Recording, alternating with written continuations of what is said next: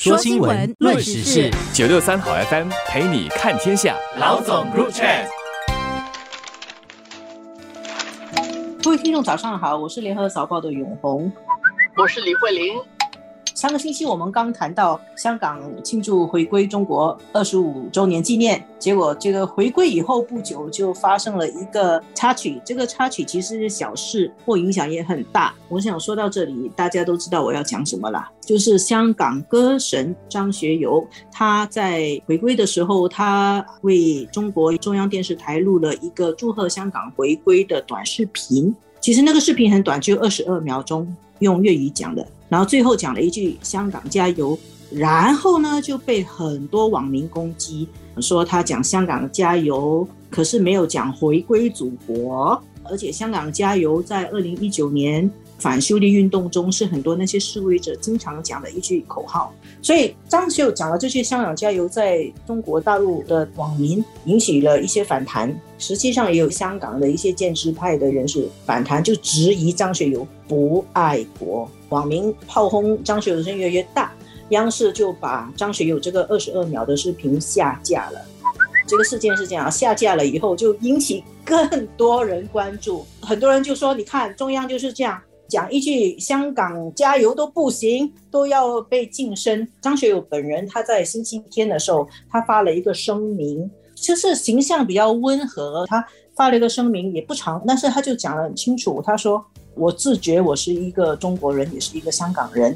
然后他的声明里面就质疑说，为什么就有一些犯了错误的人讲过“香港加油”这句话，我就不可以讲？他说你在疫情中你也听到人家讲“北京加油”、“上海加油”、“武汉加油”，为什么“香港加油”不可以讲？他感谢大家对他的监督。哎，其实他说他会自觉的继续做好一个好歌手、好中国人。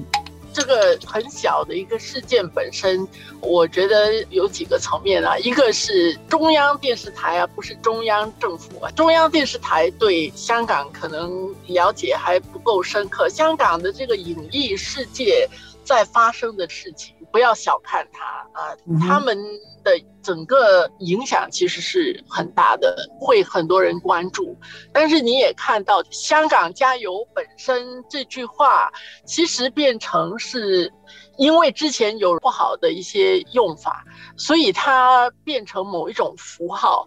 大陆跟香港特区在解读简单的这样的一句话的时候。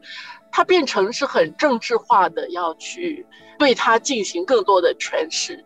从这么小的一个事情里面看，一国两制虽然是一个非常好的制度的设计，但是非常的不容易互相的理解跟落实啊。我想刚才你说张学友的那个回应很好的一个地方，我觉得还有一段话，他说他希望呢中国人，我们中国人，他还特别讲说是理性的啊。是以理服人的，这个他可能也讲出了香港人的心声吧，在跟中国大陆进行沟通的时候，他们的期望吧。当然，他针对的是网民了。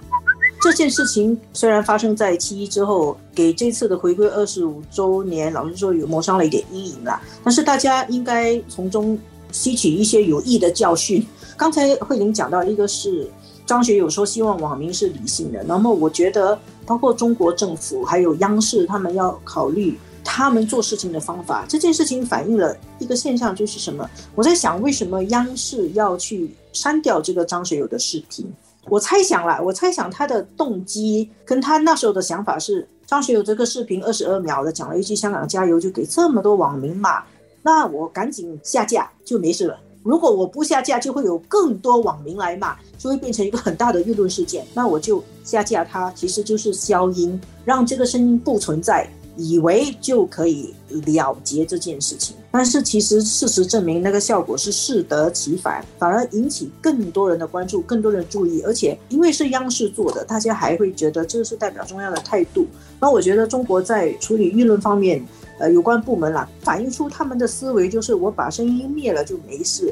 其实这个思想真的是应该转过来，可以有别的办法的。你让张学友的声音继续留存，因为中国还是有理性的网民的，不是全部。的人都是这样。你要利用那些理性的网民，包括胡锡进，他也发文来挺张学友，然后就用这样的方法来引导舆论，让大家比较理性平和。同时，你反而可以把这件事情转过来，对香港展示一个很宽容大度的一种姿态，反而可以有助于改善香港人心目中的中央的形象。不过我我也觉得不要老是想着要展示大度了，其实你就正常的去看待，用一个平常心去看待是很重要的，就不要太过 用力。用力对，其实真的是不要太过用力。香港人现在很有意识，说他必须要去学习，更了解中央。你看这个特首，他摇手要怎么样摇啊？这个这些都要学习的嘛。对，什么时候你挥手怎么挥？挥多少秒啊？怎么样的姿势？其实你看里面都有学问。那同样的，在处理跟香港的舆情有关的、有关的这些宣传单位。恐怕也要多了解一下香港那边。现在大家其实真的是分不清这个是谁删的视频，反正就是叫做中国那边删的。那这条账其实是会算在中央政府的头上的，其实这个就很划不来嘛。接下来恐怕央视二十二秒的视频被删了下来，应该做个半小时的专访，然后再找一个什么机会，然后让张学友上上央视的节目。对他做一个肯定来弥补啊。